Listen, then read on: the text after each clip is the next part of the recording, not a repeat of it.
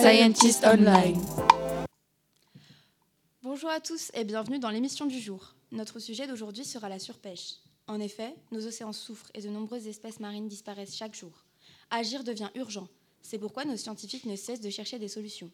Nous recevons à ce sujet deux professionnels, Maude Elienne et Johan Avrillier. Johan, qu'avez-vous à dire sur ce sujet? Je vous propose une première solution, l'établissement des quotas de pêche.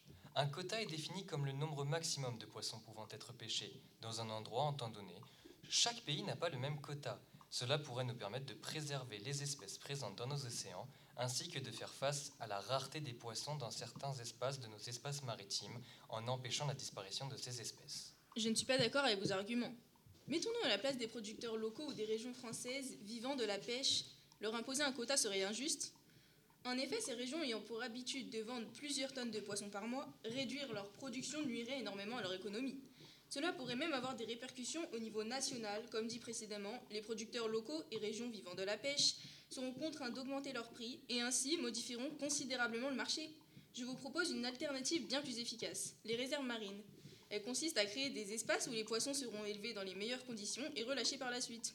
Elles permettront de réguler la surexploitation des milieux et l'urbanisation côtière, mais aussi de protéger les poissons qui jouent un rôle majeur dans les réseaux trophiques, car la pêche est interdite dans ces zones.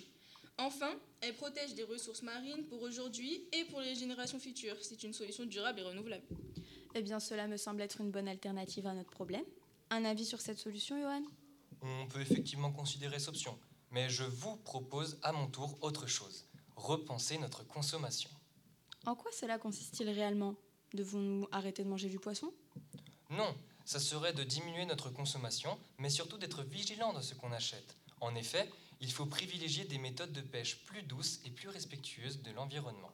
Intéressant. Dites-nous quelles sont celles à éviter d'urgence Le chahutage de fond est considéré comme l'une des méthodes les plus destructrices. En effet, ce sont de très longs filets traînés par des bateaux et qui viennent tout arracher sur leur passage, que ce soit des organismes constituant le relief sous-marin, ainsi que toutes les espèces y vivant.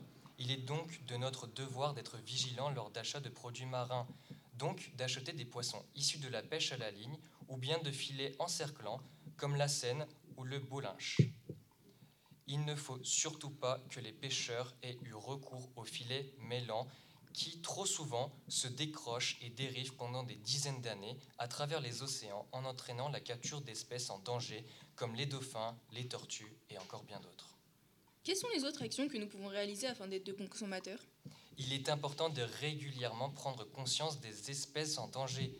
En effet, il existe des guides tels que Monsieur Goldfish qui sont des listes tenues à jour par des ONG.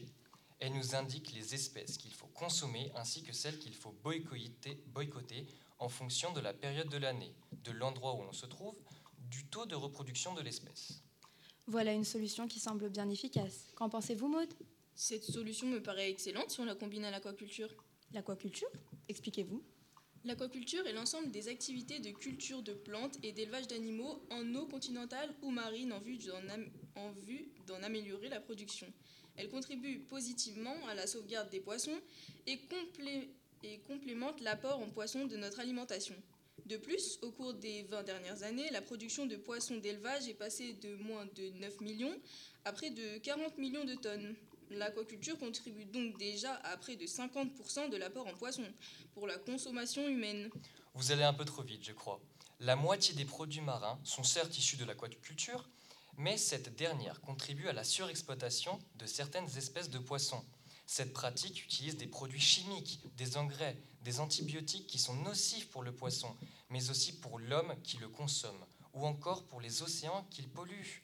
Les effets nocifs de l'aquaculture sur l'environnement proviennent de plusieurs facteurs, notamment du gaspillage de nourriture non consommée par les poissons, des produits du métabolisme des poissons, des traitements chimiques utilisés pour éviter l'accumulation des déchets sur les filets, ou encore des produits chimiques pour traiter les malades et parasites des poissons.